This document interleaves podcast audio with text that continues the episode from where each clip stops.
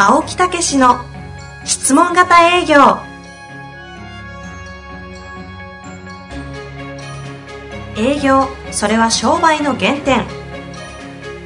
トヨタ大阪ガス生協などの営業マンも実践。2万人を超える営業支援を行った青木武が営業の真髄を語り尽くします。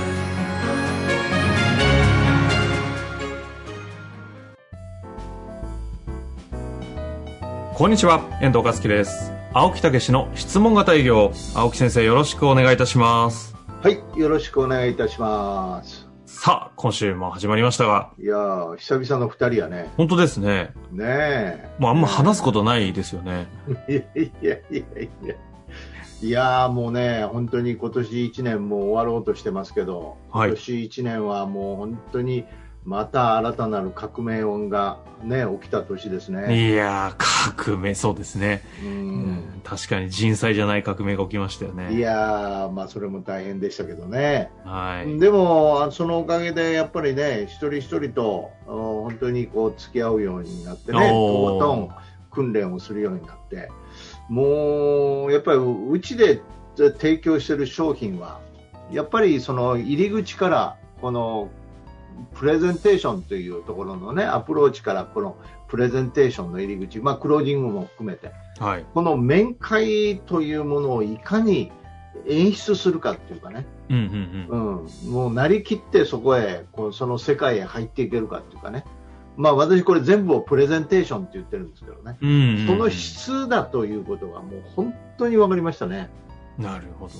えあの、ええ。そうですよね。今回、こま、まあ、何度もコロナってもう言葉聞き飽きたと思いますが、一、年間、その前に、上級編とか、ああいった、あの、全額返金、結果出なかったらやりますっていうのをやってみたらすぐコロナ来て、結果的に、ものすごい、こう、一人一人を育てる機会になり、ええで、結果、8人がものすごい育ち始め、そういう2期生ももう出てるしね、免許3期生も改伝にいたり出る。え青木先生としても指導の次元が変わったというのを体感され、えさすが遠藤さん、よく私を見てますね。いやいや、さんもね、1年間ずっと聞いてますんでね。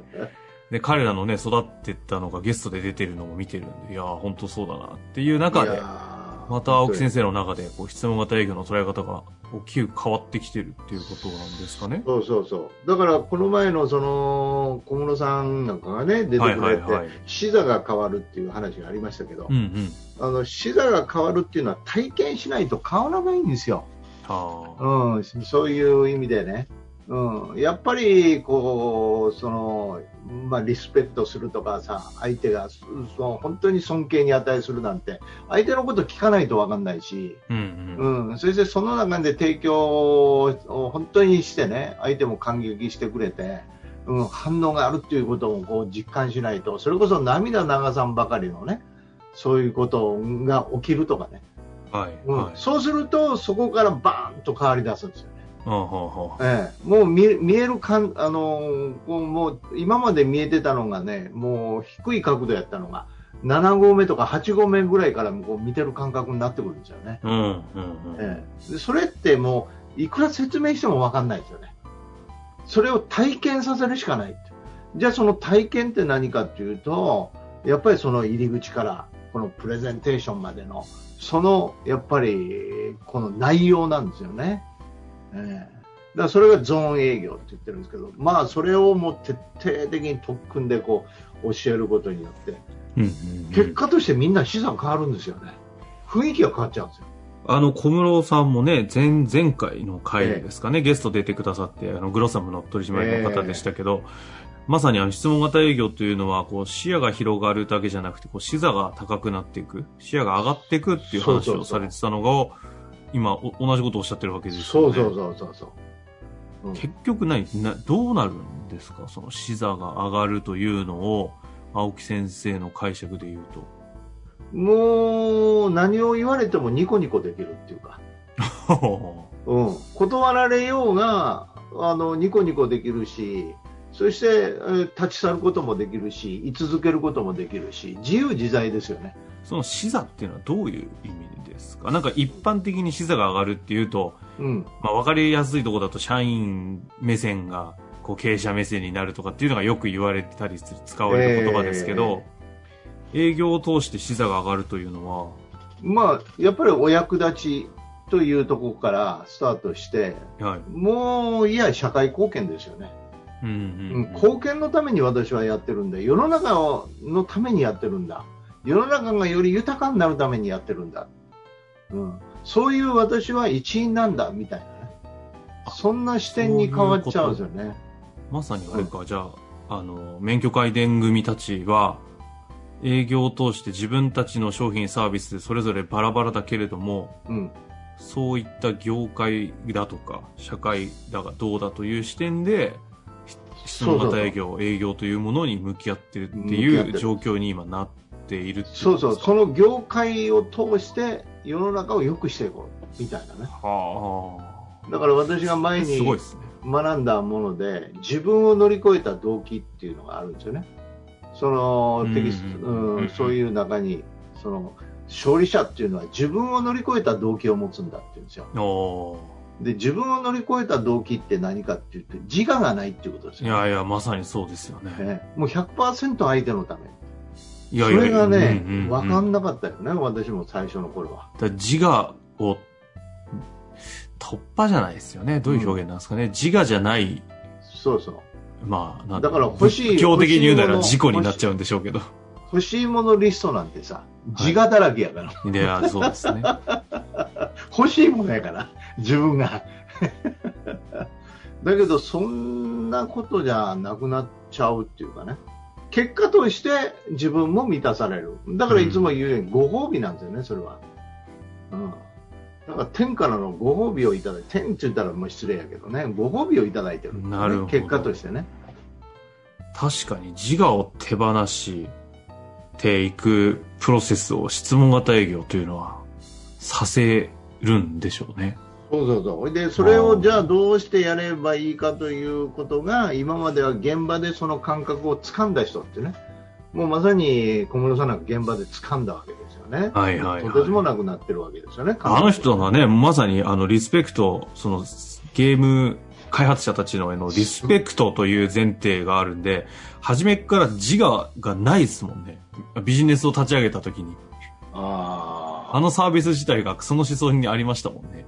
あ、ああ、なるほどね。だから結果的にそれをやろうとしたら質問型営業になっちゃったっていう。ああ、そうそうそうそうそう。うん、だから、まあそういう意味では、やっぱりそういう立ち上げの業界なんかそうかもしれんよな。いやー、でも立ち上げてやっぱりこう、成功したいとか、うん。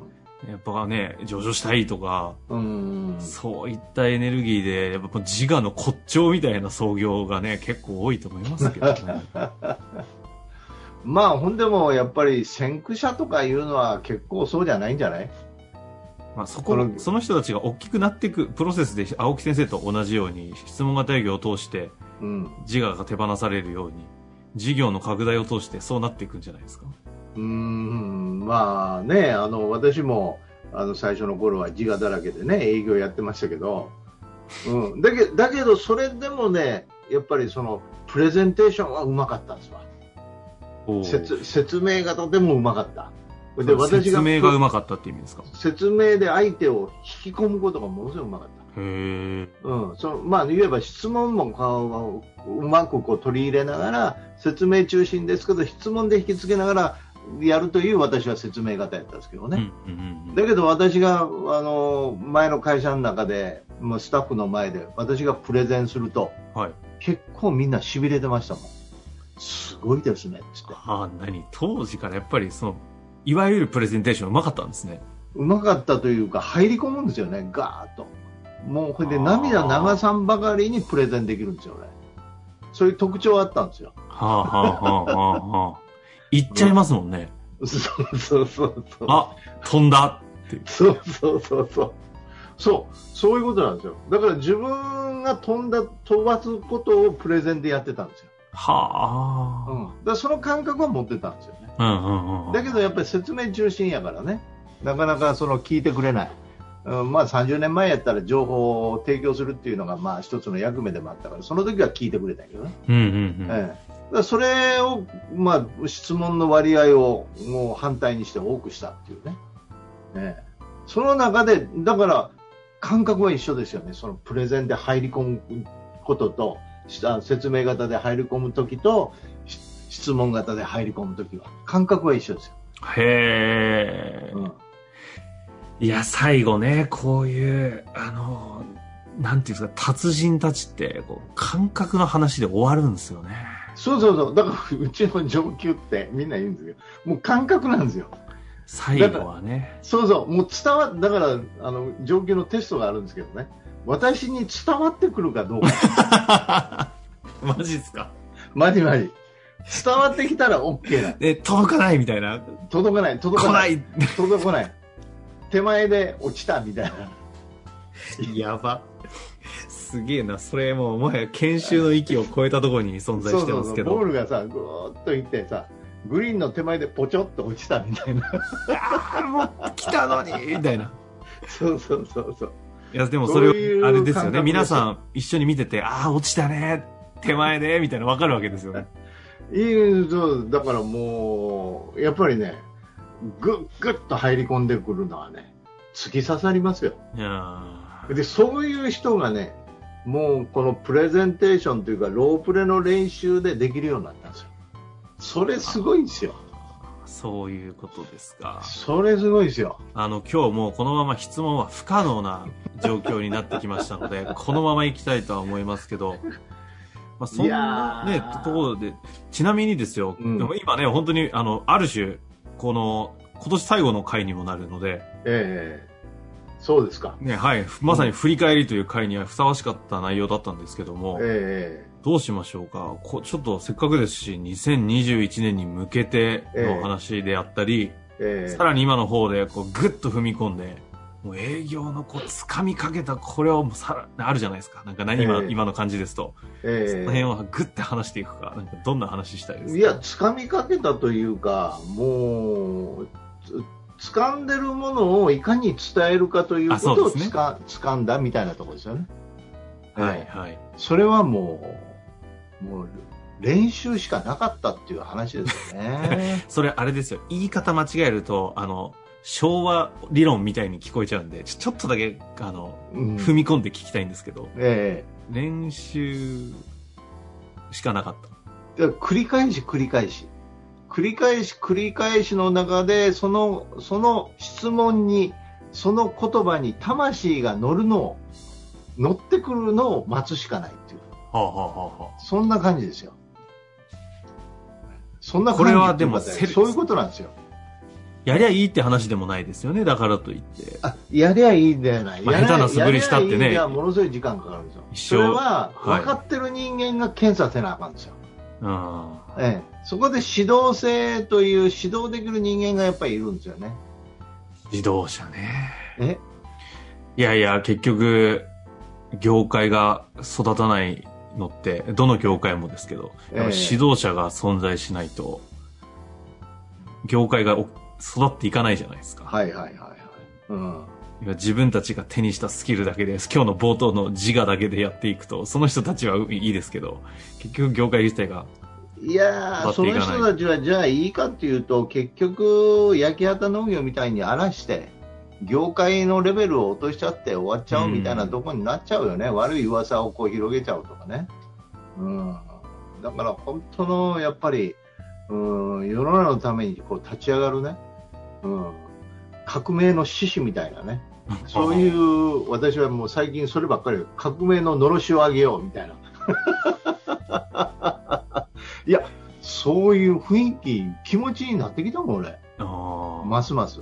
で、それはね、ね育ってくれてるからなんですよね。青木先生が育てるのもそうですけど、育てる、育てる人たちをちゃんと育てていくっていう、この、このメタメタポジションみたいな。そうそうそうそう。うんところをやっていった2020年、うん、結果としてね。やっぱり業界にそういうこう質問型を広めるっていうこともね、はい、前の時にみんなでこう考えたりもしてたけど、うん、やっぱりそれはね、やっぱりそういう革命児みたいな人間が現れなあかんよな。うん、だからもう本当に一人一人にこう魂をこう根付かせるっていうかさ、なんかそんな感じですよね。そんな中で2021年はええどうしていきますか、あのーね、ある、まあ今教えてる一社で、えー、50人ぐらいをね、教えたんですけど、そこが、教えるんですね。そこでも、ズームで一人ずつを教えて、チームに分けて、うんうんそして最後にロープレイコンテストっていうのをやって、ほうほうほう。もうね、ものすごい盛り上がったんですよ。ズームで。ズズームじゃない、それはもう現場で。あ、それは現場で。ズズームでテストして、で、はいはい。今度は現場でロープレイコンテスト。ズームは試験で。全員合格させて、それで、ズームで8チーム、えー現場では8チームで、ロープレイコンテストでね、順番にチームから選抜でこう出てくるんやけど、みんなね、エンジン組んだりね、う。マジっすか？そうそうそうそう、もう女性ばっかりの、女性ばっかりやから、女性がエンジン組むんですか？エンジン組んで、すごい現場ですね。掛け声上げてこれで応援したり、帰ってきてはハイタッチしたりね。マジで？それでもう本当に1位、2位とかしたらもう本当にギャー言うて涙流してね、ええもう感動もんですよ、これあの、2020年の話ですか？2020年、だからそれ2020年の話ですか？それの延長ですよね、うん。だから50年ぐらい前じゃゃかと思った。個人で、個人でそれができたと、今度は組織ということも絡めて、もう本当に作っていきたいなというね。ええいや、ねでもやっぱり営業というね、この一つの、なんていうの、もう、あえ青木先生の場合営業道に近いですけど、うんそこまでの研修を成立させるってすごいですね。すごいすごい、もうだから最高の研修でした、言うてくれては。今までにいろいろ受けていやーだからもう営業の研修を超えてるんですよね。そうそう、で、その中の役員の人なんかもう営業の研修でこんな楽しく学べる研修ってあったんですね、みたいなね。いやー、それ、もう一番いい、嬉しい言葉ですね。嬉しいですよ。うん。だから、本当になんかこう、やっぱり一人一人の中に、やっぱりね、そういう、こう、ものを掴んでもらう。はあ。うん。そういうようなことをね、えーぜひさらにこう倍化してやっていきたいし、まあそういったうんことが実現できるような場もまた新しくね、いろいろな取り組みを青木先生されると思いますので、うん、まあ2021年も引き続き、はいこ、の営業等をメタメタポジションでうん、もう終わりですか？いえ、終わりです。まだ話したいみたいな。いやー、今火ついてきたわ。いや、もう、まあ、今更っすか。もういつもスロースタート。といや、本当にね、はいやっ。ぱり、えまあ私もセルフマネジメントとかね、もう、もうやってますけど、うん、やっぱり一つのね、形、見えるもので証明するっていうね。ええというのはもう一番真実を皆さんも納得していただけるしね。うん。うん、で、実はそこから人生変えるというね。うん、だからやっぱりね、あの、70、65で、いつまで私は現場に皆さんをね、呼んでくれるか分かりませんけど、はい。杖つきながら、あどこやどこや、みたいな。まあそういうことで、えーぜひ、あの、まあ営業、そして、えーその入り口から、このね、えープレゼンテーションに向かう、その場面の品質、えーそれがめっちゃ最後まで喋りますね。いや、もう、ね一応言うとかね、もう本当にそうなんやな。覇気で伝わります。はい。まあ、ということで、はい。2020年も質問あったんちゃうの？お疲れ様でございました。来年も引き続き、よろしくお願いいたします。わかりました。よろしく、ますます羽ばたいていきましょう。ありがとうございました。ありがとうございました。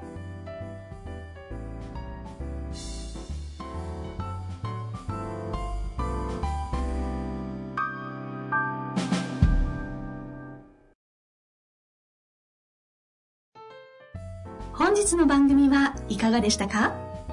番組では青木武氏への質問を受け付けておりますウェブ検索で「質問型営業」と入力し検索結果に出てくるオフィシャルウェブサイトにアクセス。